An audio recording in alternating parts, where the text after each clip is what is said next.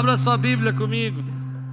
Em, no livro de Amós, no Velho Testamento, Amós, capítulo 6. Ô oh, glória!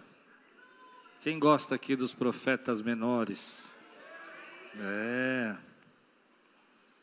E...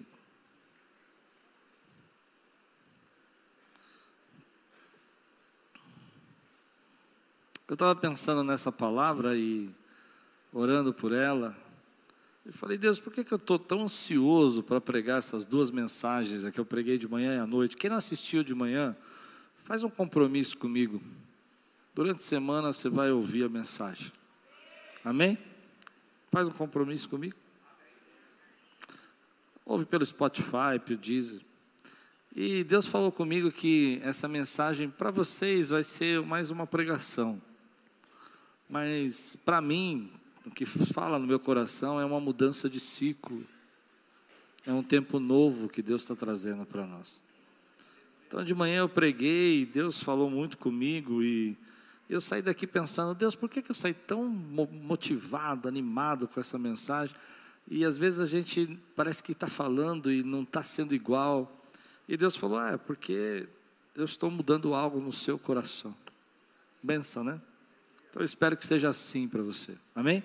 Amós, capítulo 6. Encontraram Amós? Levante bem alto a sua Bíblia e diga aí: Essa é a minha Bíblia. Eu sou.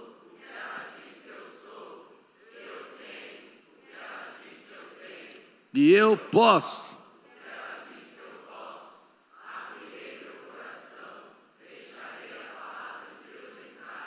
Nunca mais Amém.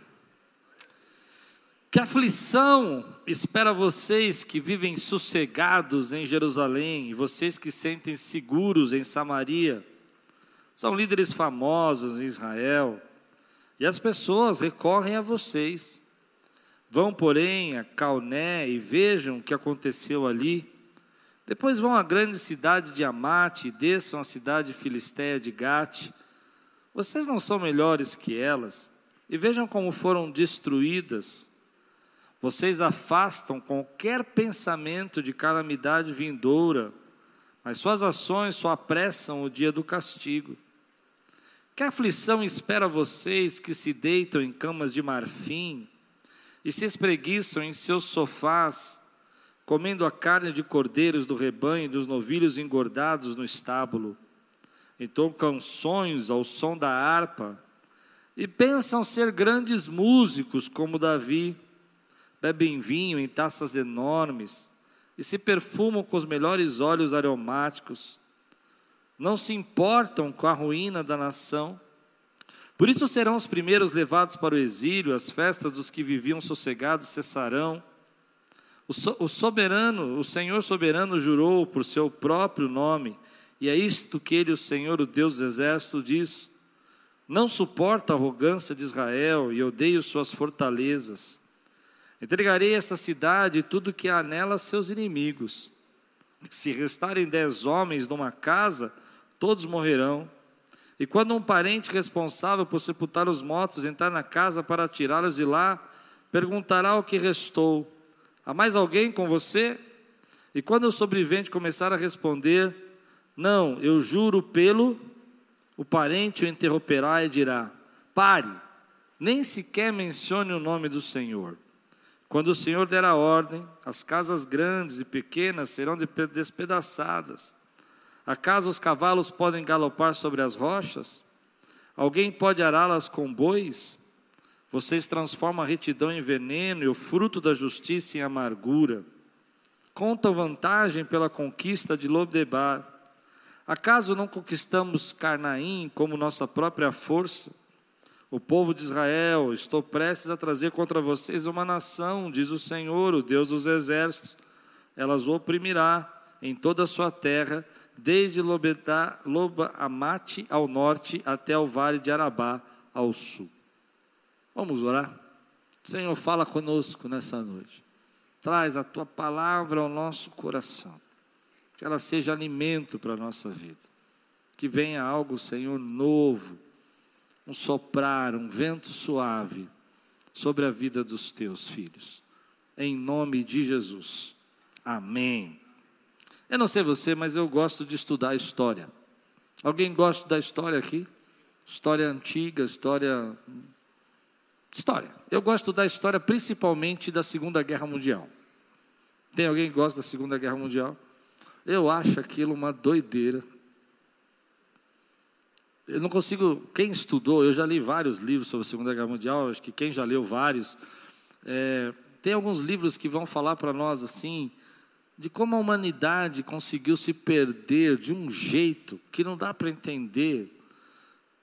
Que buraco a gente cavou ao ponto de achar que poderíamos, né, uma ação dominar o mundo inteiro e oprimir e matar tantas pessoas. E é interessante porque a Bíblia ela tem algumas histórias para nós e as histórias são escritas e as histórias são registradas para nos ensinar.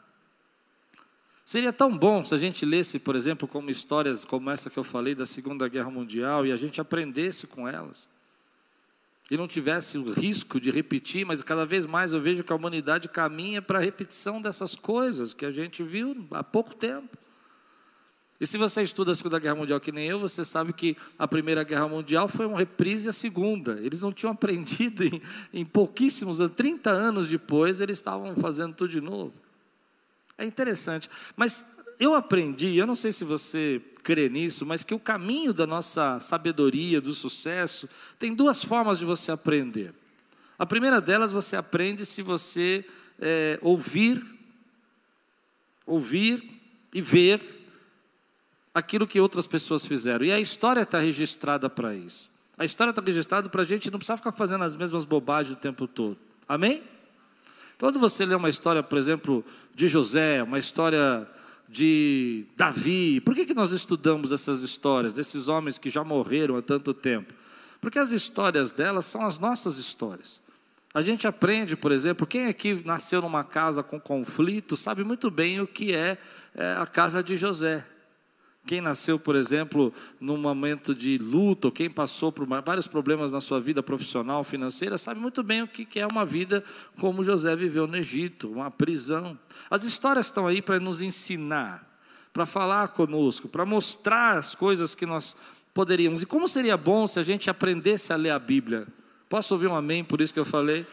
Porque hoje eu percebo que Alguns pastores liberais, e eu vou tomar cuidado hoje, porque eu estou meio falador, hoje eu percebi desde manhã, eles só leem textos que agradam a eles. Eles desprezam toda a história. Então eles pegam um texto, por exemplo, isso me irrita tanto. Eles pegam um texto de Jesus falando assim: ah, Jesus é amor e tal. Quantos creem que Jesus é amor? Amém. Mas o mesmo Jesus falou que Deus ia separar os bodes das ovelhas. Ai, por que, que ninguém lê isso? Porque a gente às vezes não quer aprender com as histórias. Tem algumas pessoas é, é, inteligentes e elas aprendem fazendo, mas tem outras que são mais inteligentes que aprendem com as histórias e depois fazem. Dá para entender o que eu quero falar? É a mesma coisa que eu sou. Eu não sou cozinheiro, gostaria de ser. Às vezes eu me aventuro na, aventuro na cozinha, mas olha o que eu vou explicar para você.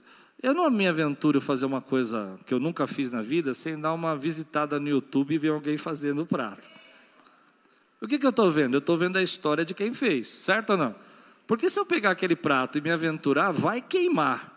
Vai queimar. Mas aí eu assisto o vídeo, vejo a pessoa fazendo, ela faz o, a receita. E a Bíblia é uma receita de sabedoria para nós, meu irmão. Quantos podem dizer amém por isso que eu estou dizendo? É uma receita de sabedoria. Agora, se eu pego essas mesmas receitas, outro dia eu estava fazendo um prato lá em casa e, e era, começou a ficar complicado. E eu comecei a cortar as coisas do prato. Já fez isso alguma vez? Falei, eu não vou pôr isso, eu não vou pôr isso aqui, eu não vou comprar esse negócio. Eu fiz. Eu vou dizer para você, nota 5, vai. Mas não ficou o jeito que eu esperava. E a gente está pegando a palavra de Deus e está lendo a Bíblia de duas formas muito interessantes que a gente precisa corrigir. Primeiro, é essa que eu falei: a gente despreza toda a, a, a, a sabedoria, a receita que Deus colocou ali. e você vai entender porque eu estou falando tudo isso. Você tem paciência comigo, que a introdução ficou maior que o sermão hoje. Né? E a gente vai desprezando tudo isso.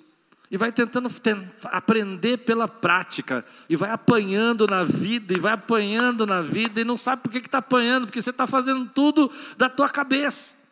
Pensa você entrar num carro, sem ninguém te dar nenhuma instrução, e falar assim: dirige aí. Eu, eu até acredito, eu, eu, quando era criança, eu, eu, de vez em quando eu queria roubar o carro da minha família, e alguém já tentou roubar o carro da família, não é? Mas assim, é muito difícil, a gente, né? Agora, quando chega alguém e fala assim, ó, vai devagar, tira mais devagar o pé da embreagem, você vai aprendendo, não é assim? Porque existem receitas, e a Bíblia está nos dando receitas de sabedoria. Então, tem duas formas da gente ler a Bíblia hoje que eu não gosto. A primeira delas é essa que eu falei: vamos cortando, vamos limitando os textos que nos agradam. Falo muito de uma coisa, mas não falo do todo. A segunda é uma forma mística, que foi exatamente o que eu senti quando eu li esse texto. Eu li o texto e vocês ficaram em silêncio. Hoje é só chicotada. Essa é uma forma mística da gente ler o texto. A gente só está lendo o texto pensando no agora, como algo profético. Ok, em alguns momentos eu concordo que você possa ler assim. Mas quando você lê muito assim, você pula textos como esse. Deu para entender o que eu quero dizer? Porque você não está querendo buscar a sabedoria que esse texto tem. Você não está procurando a história, o que, que ele quer te ensinar hoje. E hoje eu quero convidar você a fazer uma jornada comigo de sabedoria. Da gente aprender a receita do que Deus estava ensinando para esse povo. Estão preparados para isso? Para que a gente possa olhar para um texto desse e falar: Deus, eu não quero cair nessa. Eu não quero entrar nisso. Quando eu digo que a gente às vezes lê de uma forma mística, é que a gente abre a palavra em qualquer lugar e acha que aquilo é uma palavra direcionada para você. Eu até creio, Deus fala comigo assim, eu até respeito isso.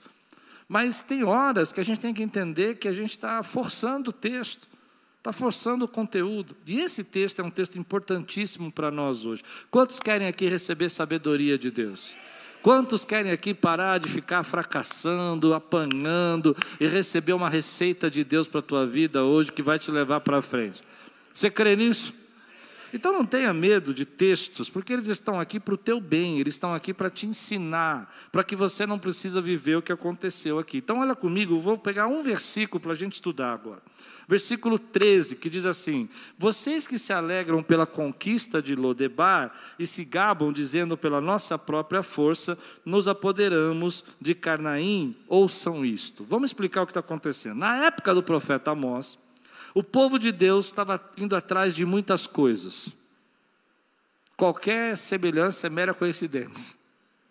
Olha o que estava acontecendo lá. Eles estão indo atrás de muitas coisas. Estão ocupados, eles estão ah, desenvolvendo tantas coisas, mas infelizmente atrás de coisas erradas, atrás de coisas que não tinha muito propósito, não tinha, Deus não estava no centro. Então eles se preocupavam muito com o sucesso deles, com as vitórias que eles tinham, com as casas, tanto que eles dizem aqui, você viu que bacana? Eles falam assim: ah, vocês dormem nas camas de marfim. Você viu o texto que eu falei? Vocês estão preocupados aí com os seus sofás, aí deitados nos seus sofás. Ele está descrevendo que esse povo estava buscando muita coisa, mas se recusava em buscar a Deus. Quantos aqui acreditam que a gente precisa aprender isso no dia de hoje? Quantos acreditam que a gente vive hoje numa espécie de uma centrífuga sugando a gente para buscar um monte de coisa, mas todas essas coisas nos levando para não buscar Deus, fazendo a gente não ter tempo para Deus. E a Bíblia vai nos ensinar o equilíbrio de tudo isso. Então esse povo chegou num momento de grande riqueza, e grande riqueza para Israel, onde Israel estava é, vencendo até batalhas, e o texto vai dizer para nós que eles conquistaram essas cidades, eu já vou falar sobre isso, mas ah, as bênçãos de Deus distraíram eles. As bênçãos de Deus fizeram com que eles não tivessem mais vontade de buscar Deus. Deus não estava mais na agenda de Israel. Deus não estava mais no compromisso de Israel. Deus não estava mais. O que estava na agenda deles era a segurança, era o controle, era o sucesso pessoal.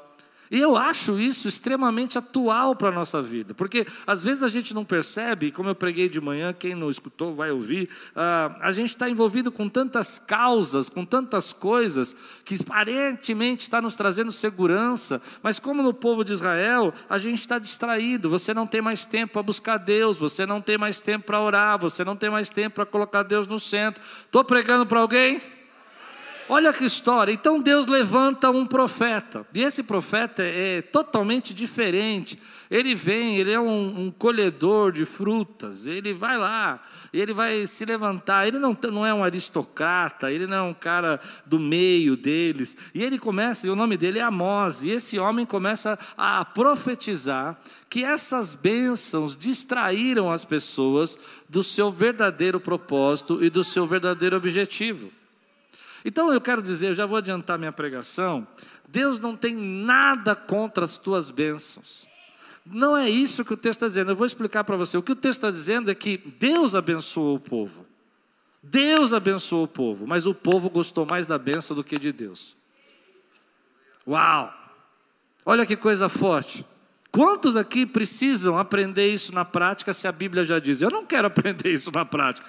Porque o que Amós vai dizer aqui no texto, por isso que ele está falando de Lodebar, Lodebar significa nada. Eles conquistaram uma cidade que chamava nada, quer dizer, era um lugar nenhum.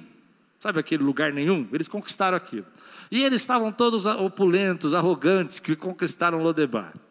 A outra palavra, outra cidade aqui, que é Carnaim, significa chifre. Então eles consideraram, conquistaram essas cidades e tiveram um falso orgulho. Mas essas cidades têm uma importância, por isso que é importante estudar a Bíblia. Quem aqui vai aprender a estudar a Bíblia aí, vai começar a estudar a Bíblia hoje? Olha como a Bíblia é sábia. Olha o que ele está dizendo. Essas cidades eram cidades que, que, que, estão ali no Vale de Israel. O Vale de Israel, até hoje, é um vale bélico em Israel, extremamente importante. A maior base militar de Israel fica nesse vale, vale até hoje. E esse vale era como se fosse uma garantia de segurança para a nação, porque essas cidades eles tinham dominado. Então eles começaram a dizer: Uau, eu conquistei isso, nós conquistamos essa cidade, nós estamos seguros, nós não precisamos de Deus, nós não precisamos do Senhor, nós podemos nos defender, nós temos agora força. E Deus está dizendo: Olha como vocês estão loucos, vocês acham que isso vai ser suficiente para te defender? Quem defendeu Israel a vida inteira foi Deus. Que coisa tremenda Deus está falando. Porque quantos de nós aqui não estamos ansiosos, distraídos, preocupados, não dormimos à noite, porque nós temos uma falsa segurança que quando a gente chegar em determinada conquista na nossa vida, então você vai estar bem. Meu irmão, deixa eu dizer, você vai conquistar isso, Deus não tem nada contra as suas conquistas, mas você precisa aprender a conquistar sem esquecer Deus. Quem pode dizer amém? E no final, a, o, o, Amós vai dizer o seguinte: essa é a pregação de Amós. A dádiva de Deus está tornando vocês insensíveis a Deus. Quantos aqui nós já vimos gente que prosperou e esqueceu a Deus? Eu me lembro de um rapaz que chegou aqui para mim e falou: Pastor, essa história não pode nem contar, tem que depois editar. Ele disse assim: Pastor, ora por mim, ora por mim, eu estou desempregado, mas eu faço um propósito com Deus. Se eu entrar nessa empresa que é o meu sonho, eu vou dar o meu primeiro salário de dízimo, eu não vou, nem, eu não vou dar para o Red Hunter, eu vou dar para o Senhor. Amém, vamos orar, que fé. E nós oramos. O que aconteceu? Arrumou um emprego. E depois, o que aconteceu? Sumiu. Vazou, como diz na gíria, né? Foi embora. Por que isso, querido? Por que isso? A partir de agora, você vai poder ser abençoado.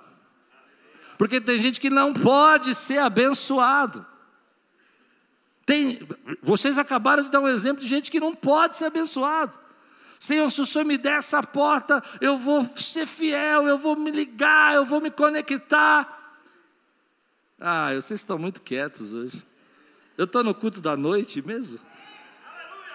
Então Amós está dizendo: olha, as dádivas deixaram vocês insensíveis.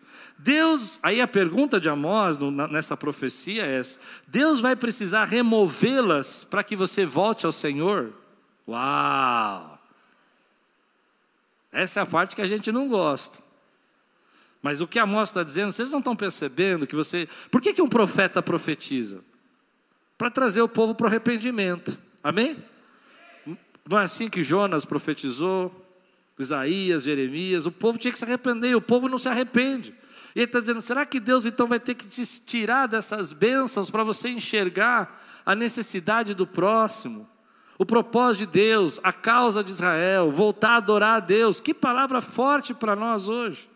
Eu não comecei a pregar, só estou fazendo exegese. Mas não é forte essa exegese? E depois ele vai dizer o seguinte: Deus pode retirar suas bênçãos, porque foi Deus quem deu. Hum. Você acha, olha para mim, olha para o pastor agora, que foi você que comprou essa casa. Não foi. Foi Deus que te deu, desculpa te avisar. Você acha que esse emprego, essa empresa, foi você. Foi a graça de Deus que te abençoou. Posso ouvir um amém aqui, igreja? Aleluia! Então, a moça está dizendo: olha, você está tão preocupado com essas bênçãos que a traça e a ferrugem corrói. Lembra de Jesus? E você está esquecendo as maiores bênçãos, que é a sua aliança com Deus e sua vida eterna. Que palavra atual para nós. E aí eu tiro algumas lições para a nossa vida. A primeira é que o diabo usa a nossa vulnerabilidade. Vou explicar. Estamos sempre buscando em vencer essa tal vulnerabilidade. Ninguém quer ser pego de surpresa, ninguém quer é, passar por um problema, ninguém quer sofrer, ninguém quer passar por uma luta, ninguém quer ter é, dificuldades. Então a gente está sempre buscando conforto, o máximo que a gente pode, não é isso? Você mora numa casa legal, durante dois meses você está feliz com a casa, depois de dois meses você fala, sabe, eu acho que poderia ter sido um pouco maior, não é assim? Você ora por um emprego, o emprego dos teus sonhos chega na sua vida, e, e, você orou por muito tempo, e de repente você começa a não gostar de alguma coisa, e de repente você já está mirando numa outra empresa, porque aquela empresa é muito legal.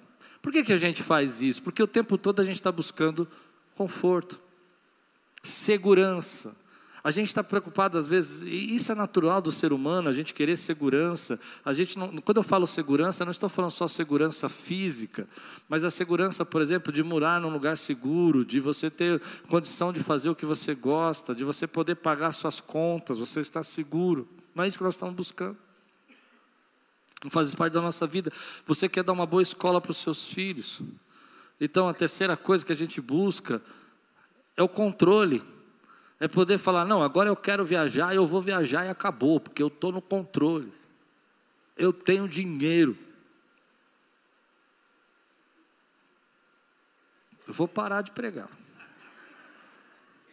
Essas coisas mexem com a gente. E quando a gente lembra da tentação de Jesus, né? lembra que eu já preguei aqui várias vezes sobre a tentação de Jesus?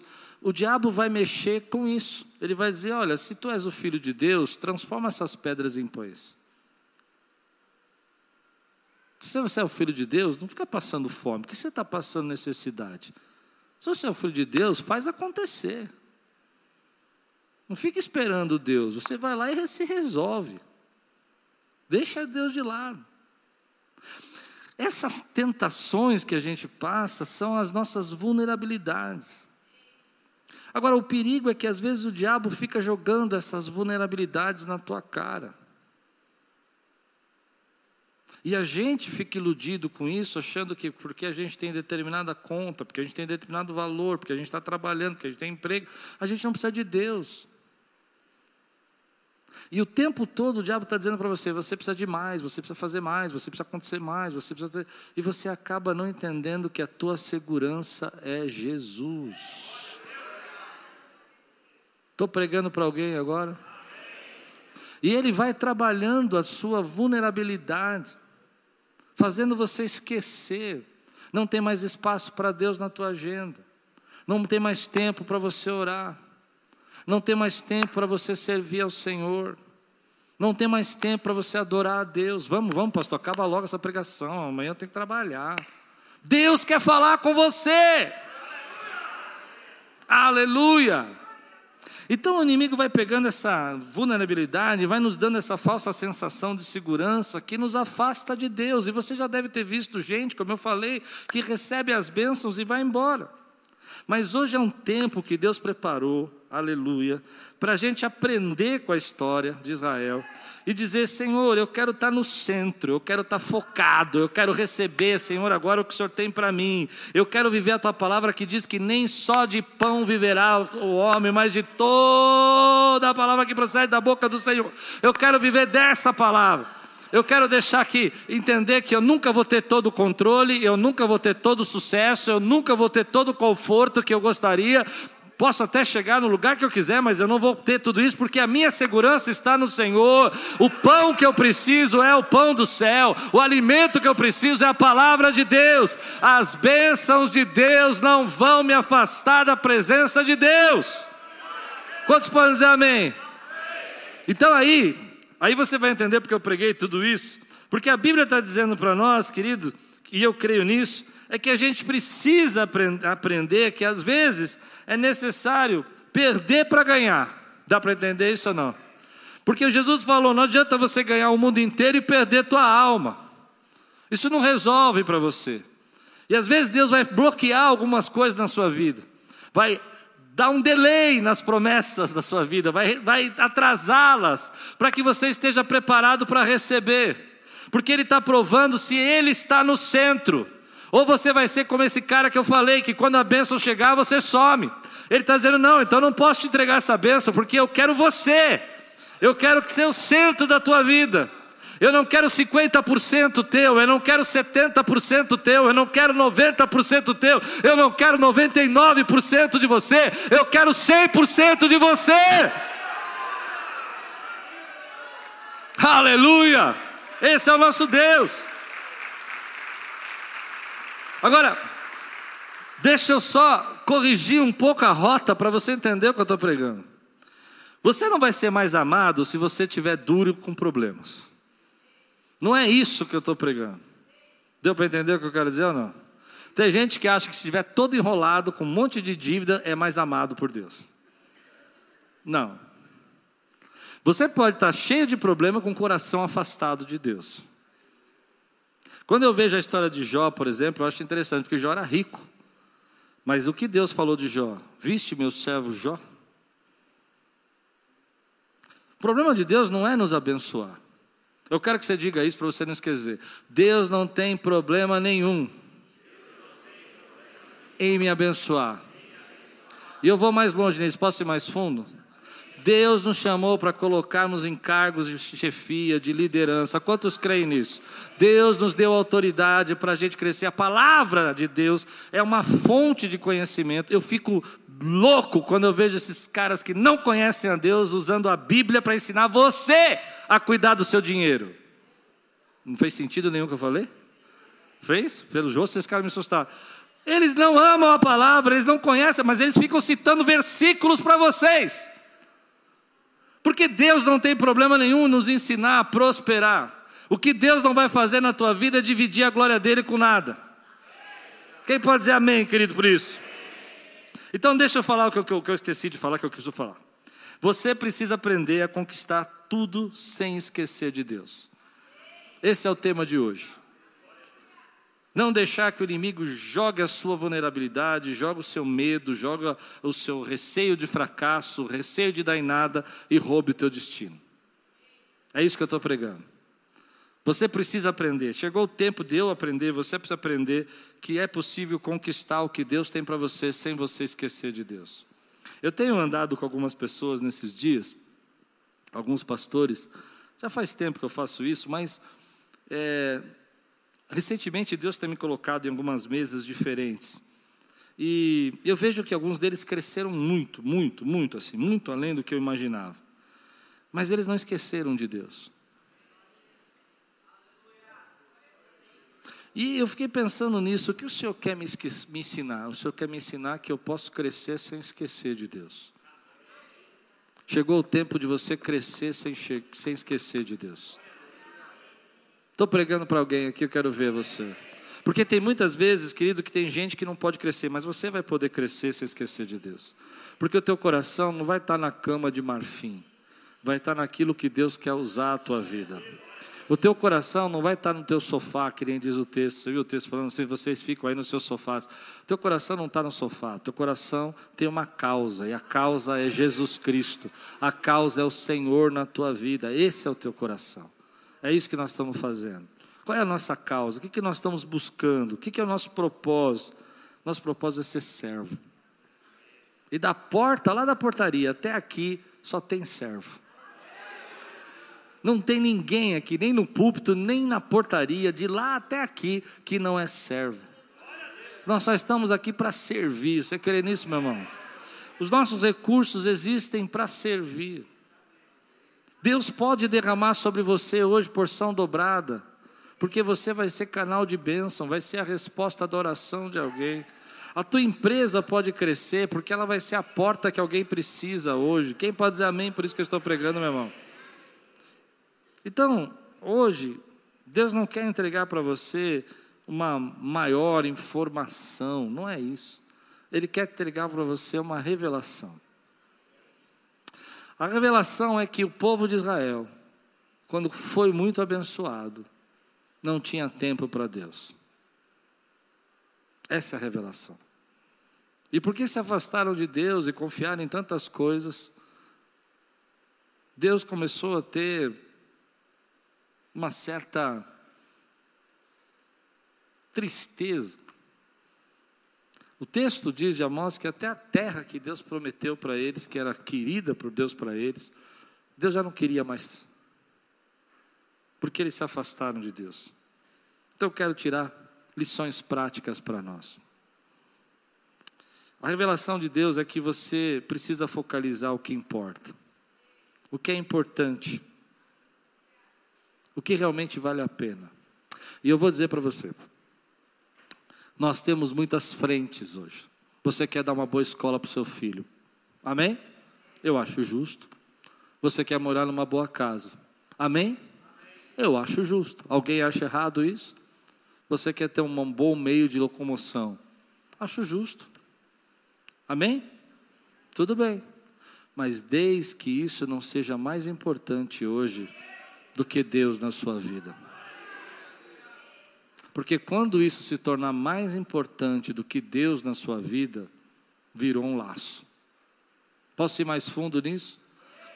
Você quer casar. Ninguém quer casar? Olha, a última vez que eu falei isso, casou um monte de gente. Se eu fosse você, eu diria amém. Você quer casar.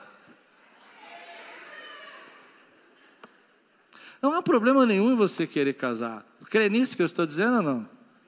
Mas desde que essa busca por casar não tome lugar de Deus na sua vida. Porque o dia que esse relacionamento se tornar mais importante que Deus, você começou a fracassar. O segredo que eu aprendi com essas pessoas que crescem, que têm sucesso, é que elas aprenderam a ter sucesso sem esquecer de Deus. Elas conseguiram fazer isso. E eu acho que elas têm mais responsabilidade que nós. Às vezes eu me coloco no lugar delas, sabe? Porque quando você tem muito dinheiro, é, é complicado, porque ah, quando você não tem, a pessoa vem te pedir emprestado, você fala, não tenho, irmão, não dá, não rola. É simples, né? Quem é duro assim, então tem dinheiro, a pessoa fala, presta aí, não dá, irmão, não tenho. Agora que se você tem e a pessoa te pede, você não pode falar, não dá, né? Você tem que dobrar o joelho, ver se Deus está na causa. Não é assim? Você tem que pedir para Deus se é isso que é para fazer, ou você está entrando na brecha dele. Né? Porque você não quer entrar na brecha do irmão, Deus está tratando aí alguma coisa, deixa tratar. É duro, é uma responsabilidade. Mas a gente aprende que pela graça de Deus a gente pode viver a causa. E é isso que está me incomodando hoje.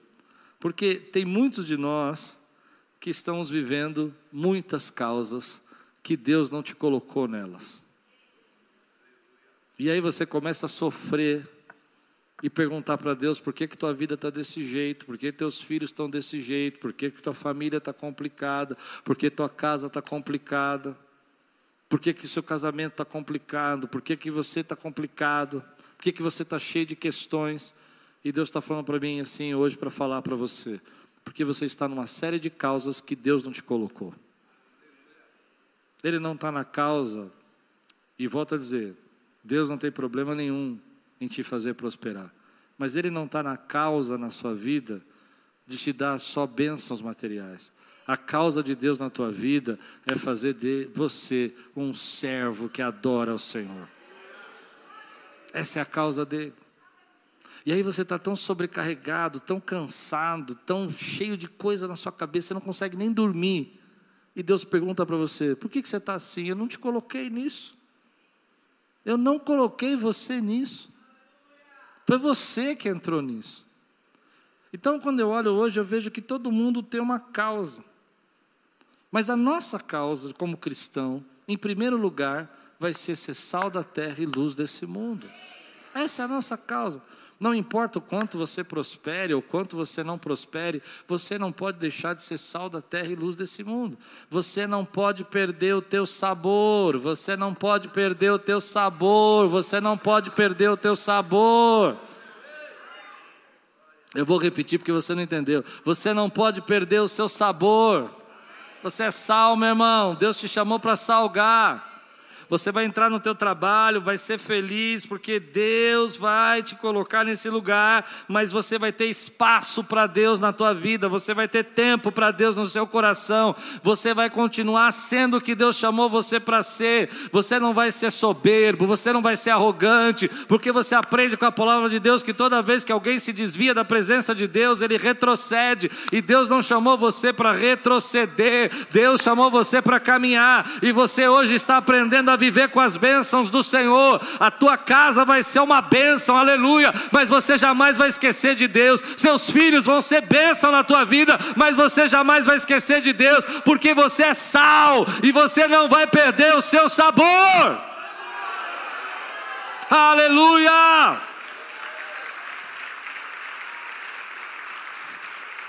Escute. Às vezes eu vejo pessoas vivendo uma vida, você já deve ter visto isso, vivendo uma vida jogada de um lado para o outro, por causa do medo e da insegurança. Você já viu gente assim? Eu tenho que fazer, eu tenho que fazer, eu tenho que fazer, eu tenho que fazer, jogado para um lado para o outro. Você vai falar com elas, cada hora está fazendo uma coisa diferente. Ela está com tanto medo que ela não sabe como se proteger.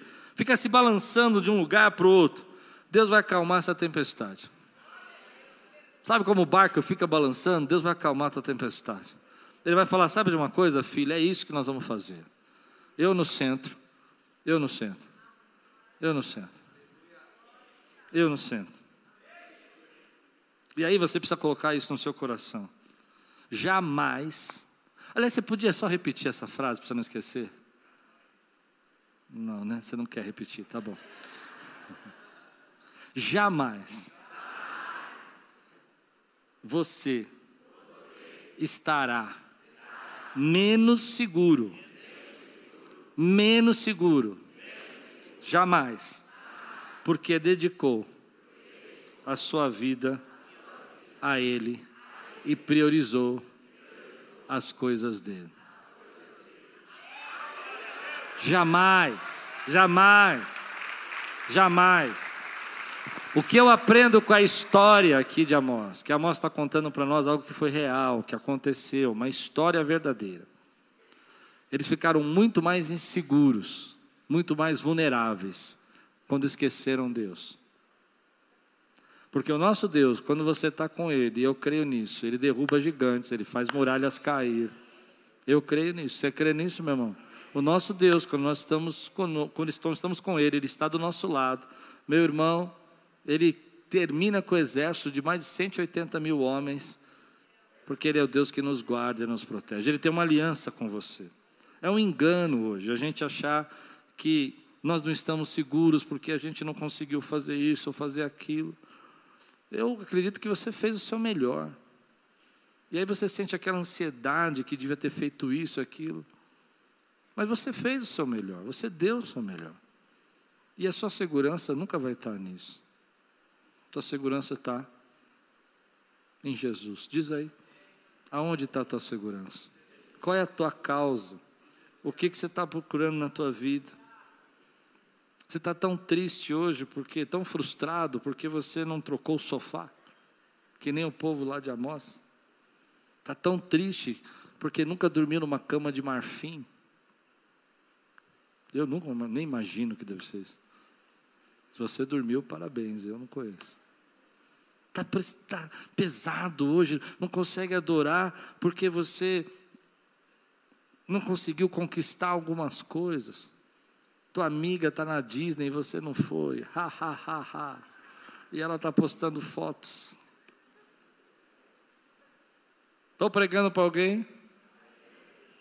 Eu vou te dar uma causa maior maior que o seu sofá, maior que o seu sapato. Quantos querem uma causa maior? Deus quer afetar o mundo através da tua vida. Vou repetir. Deus chamou um povo e escolheu você antes da fundação do mundo para ser dele, para você afetar, para você afetar, dá para entender? Para você influenciar o mundo, para você influenciar o mundo, para salgar o mundo. O sal afeta, o sal influencia, o sal muda o sabor das coisas. E Deus chamou você para essa causa, é essa a sua causa. A sua causa não é a causa do pastor, a sua causa não é a causa do seu ministério, a sua causa não é o seu sucesso, tudo isso é bênção e eu creio muito que Deus nos abençoe. A minha causa não é o meu sucesso, não é o meu, o meu meus sonhos, a minha causa é fazer a vontade do Pai, é ser servo, meu irmão, é afetar o mundo, é ver gente sendo transformada aqui, meu irmão. A minha causa não é fazer rifa para o teu ministério, a minha causa não é, ei, meu irmão, passar a lista para comprar presente para você. Eu não sei que presente você quer, meu irmão. Deus te abençoe, Ele vai te dar o presente. A nossa causa aqui, meu irmão, é Cristo Jesus. Jesus. Quantos podem dizer glória a Deus por isso? Quantos podem exaltar o Senhor, meu irmão? Essa é a causa, é o Quírios. Vou explicar, não é a Quírios, é o Quírios, meu irmão. Quem é o Quírios? Jesus, é Ele é o Senhor. Aleluia. Então, Deus quer nos ensinar a receber sem esquecer. E é possível você receber sem esquecer. Chega na tua vida, chega na tua vida de dar dois passos para frente e três para trás. Misericórdia. Não aguento mais ver crente fazer isso na vida. Não pode receber uma bênção que o nariz fique empinado. Jesus amado, só o sangue do Cordeiro. É verdade ou não é? Ah, meu Deus. Precisa falar essas coisas, não precisa? Chega de andar para trás, chega de andar para trás. Vamos receber as bênçãos de Deus sem esquecer do Deus das bênçãos. Quanta gente já partiu, já não está no nosso meio hoje, porque receberam bênçãos pequenas e se sentiram desnecessários. Deus não era mais necessário para ele, Deus não era mais importante para ele. Quanta gente eu conheço que viveu com menos do que você mas se dedicou ao Senhor com todo o coração. Eu falei de manhã isso, que quando a gente vai nos velórios, e a gente tem que fazer cultos no velório, é interessante que quando a família, é, o, o cara era crente de verdade, a família não fala para mim dos bens que ele comprou, meu pai conseguiu tudo isso, nada contra. Como eu disse, Deus é abençoador. Acho que ficou claro isso, né? Você não vai ser mais amado por Deus por ter menos. Não é isso que eu estou ensinando. Mas uma coisa que me impressiona é que quando a família vê uma pessoa que está sendo sepultada, que era crente, o que eu escuto é isso. A minha avó era uma mulher de oração. Meu pai amava a obra do Senhor. Meu pai cantava todos os hinos, amava estar cantando na igreja. É isso que eu escuto. Porque, sabe, a nossa causa é Cristo Jesus. É isso que você está vivendo. A gente é puxado, e eu vou terminar assim: a gente é puxado por tantos lados, por tantas forças. Entende o que eu estou pregando? Eu entendo que a gente tem que segurar os filhos, ajudar a família, conquistar, ter dinheiro para pagar as contas, prosperar, fazer a viagem do sonho, tudo isso, gente, ó. Estou com vocês e tenho ajudado, inclusive, a ensinar vocês a guardar dinheiro para fazer. Amém ou não? Sim? Estão comigo ou não? Mas jamais, na sua vida, se você quiser manter o que Deus está entregando na sua vida, coloque essas causas acima da sua verdadeira causa. Ele te escolheu primeiro, Ele te amou e Ele trouxe você das trevas para a maravilhosa luz dele. Não vivo mais eu, mas a vida que eu vivo na carne, eu vivo para a glória de Deus. Essa é a tua missão. Tua missão é Jesus. Não venha nos distrair. Escute o que eu estou dizendo. Não venha nos distrair. Eu acho que é tão importante eu dizer isso. Tem muita gente querendo nos distrair. Você tem que fazer isso. Você tem que ser assim. Você já devia ter conquistado aquilo. Você já devia estar nessa posição. Você já devia ter realizado isso. Quantos anos você tem? Tudo isso ainda não fez. Não venha me distrair. Eu estou lutando uma causa muito maior do que você está dizendo. Você está querendo me distrair. Eu vou ensinar você um caminho que você vai conseguir fazer tudo que você não fez até o final do ano. Para, você está me distraindo. A minha causa é saber a vontade do Pai é fazer o que Deus está mandando eu fazer na minha vida. O sucesso, o conforto, o controle, meu Pai não tem problema de dar. Ele é o dono de todas essas coisas. Mas não venha me distrair. Não quero ser distraído por você. Eu quero viver a causa que Deus me deu. Você recebe essa palavra hoje, meu irmão? Tem gente aqui que está sendo distraída. Pessoas dizendo: se você tivesse mais um pouquinho, você estaria feliz. Tua felicidade não é ter mais um pouquinho, tua felicidade é Jesus. Porque eu conheço gente que tem menos que você e está feliz com Jesus. Pronto, preguei para você. Ah, mas se eu conseguisse isso, eu ficava calmo. Não vai ficar. Quando você conseguir, você vai querer outra coisa. Não é assim? Então você precisa aprender a ficar calmo com Jesus. Não, mas se eu tivesse amigos, eu seria feliz. Amém. Amigos são importantes. Nós temos que ter amigos, mas presta atenção. Teu maior amigo é Jesus Cristo. Ele tem que ser o seu maior amigo. Ah, eu vou contar tudo isso para minha amiga. Pode contar. É bom desabafar. Mas para de falar só com ela e comece a falar com Jesus, porque ela não pode fazer nada por você, mas ele pode mudar a tua história. Não é verdade isso que eu preguei agora? É bom desabafar, eu gosto de desabafar. Eu tenho meus amigos para desabafar, reclamar. Já até contei aqui para vocês alguns desabafos meus. Mas eles não podem fazer nada por mim. Quem pode fazer é Jesus. E às vezes você fica desabafando com todo mundo e não tem tempo para Jesus. Eita Deus maravilhoso. Deus está chamando você. Deus está chamando gente aqui que vai aprender a crescer sem voltar para trás. Às vezes você está tão apegado ao teu sucesso, ao teu controle, à tua bênção, ao teu conforto, que quando você recebe isso, você vira um monstrinho. Conhece gente assim? Fez sentido a frase que eu dei? Não? Só porque você está um pouco melhor, você trata mal sua mulher. Olha o silêncio. Só porque você melhorou um pouquinho, está ganhando mais que seu marido, está tratando mal ele. Tua vida pertence ao Senhor. Tua causa é Jesus. Tua família é uma família prometida por Deus para tua vida. Não se esqueça. Não precisa. A gente pode até dizer isso. Deus não precisa tirar as bênçãos de nós, porque nós temos espaço para o Senhor. Não precisa tirar as bênçãos de nós, porque as bênçãos são boas, as bênçãos nos completam, as bênçãos nos ajudam. Mas escute, elas não são o centro volta para o centro. Sabe qual é o centro? É quando às vezes a gente não tem nada, mas a gente não para de adorar o Senhor. Sabe qual é o centro? É quando a gente tem tudo e não para de agradecer a Deus por aquilo que Deus fez. Sabe qual é o centro? É quando você está passando por tantas lutas, mas você fala: minha vida pertence ao Senhor. Enquanto você tentou se proteger, fazer o seu melhor e você não conseguiu, e o diabo fica atacando a tua vulnerabilidade na sua casa, na sua cara, dizendo assim: olha, você não conseguiu, você não tem, se acontecer isso que você vai fazer, se você passar por essa dificuldade, para onde você vai chegar, como vai ser, está vendo? Você vai fracassar de novo e você fala: para! Pode parar! Porque eu nunca dependi de mim, nunca se tratou de mim Nunca fui eu, foi sempre o Senhor quem fez na minha vida. Para! Não usa minha vulnerabilidade para ter medo, não usa minha fome para me, me manipular, porque eu sei que nem só de pão viverá o homem. Quantos recebem essa palavra hoje, meu irmão?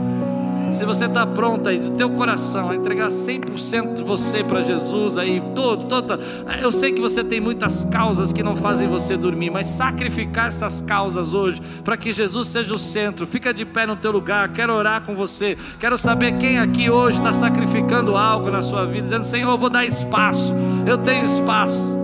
Eu disse para você no começo que a gente aprende com as histórias, e um jeito sábio de ser é você aprender com as histórias. Você não precisa passar para aquilo para aprender. Às vezes a gente só aprende passando por aquilo. Eu me lembro quando eu comecei esse, esse ministério. Tudo que eu tinha feito na minha vida tinha tido sucesso. Tudo que eu tinha feito na minha vida tinha prosperado. Financeiramente, em todas as áreas. Todas as áreas. Mas aqui na igreja não prosperava. Porque eu não queria aprender o segredo. O segredo é que não era eu, era o Senhor. Eu achava que porque eu vim no meu trabalho, vinha para cá, eu ia usar as técnicas empresariais e a igreja ia crescer. E Deus falou: não é técnica, sou eu que dou o crescimento. Eu tive que aprender. Podia ter aprendido ouvindo. Mas tem coisas que a gente não quer aprender com a história dos outros, a gente só quer viver e a gente acaba sofrendo. Hoje Deus está falando para você: parou. Te dei sabedoria para você seguir a receita. E a receita é essa. Será que eu vou ter que tirar as bênçãos para você lembrar de mim? E você vai dizer: Não, Deus, porque eu aprendi a ser abençoado, sem colocar as bênçãos no centro da minha vida, porque eu sou filho, eu sou filho, eu sou filho. E o filho quer intimidade com o pai, o filho quer ter lugar com o pai, o filho quer estar na mesa com o pai, o filho quer ter tempo com o pai. Não é isso que o filho quer. Um filho, um filho de verdade não quer só a herança do pai. Um filho de verdade quer intimidade com o pai. Quantos são filhos aqui? Levante a mão, meu irmão. Feche seus olhos, diga aí, Senhor, a minha causa é Jesus. Eu estou aqui abrindo espaço para que o Senhor guie, ensine, me faça viver as bênçãos sem esquecer que o Senhor, meu Deus, é o centro. Eu te adoro, eu te amo, eu te louvo, eu me entrego, a minha vida, a minha casa, meu sucesso é teu. Eu sou o adorador que o Pai procura. Sou eu, sou eu. Glória a Deus aqui, exalta o Senhor, meu irmão. Aleluia. Olá, meu amigo, meu irmão. É, fico feliz de você ter assistido essa pregação. É uma bênção ter você no nosso canal. Queria lembrar você para participar e receber mais mensagens como essa, a fim de que o Google possa entregar para você as nossas mensagens. É só você se inscrever no nosso canal e ativar o sininho. Isso vai mostrar para ele que, para o Google, que é relevante a mensagem e vai nos ajudar a fazer o nosso canal crescer. Se você puder fazer isso por nós, nós agradecemos muito. Deus abençoe sua vida e espero muito que essa mensagem tenha falado com você.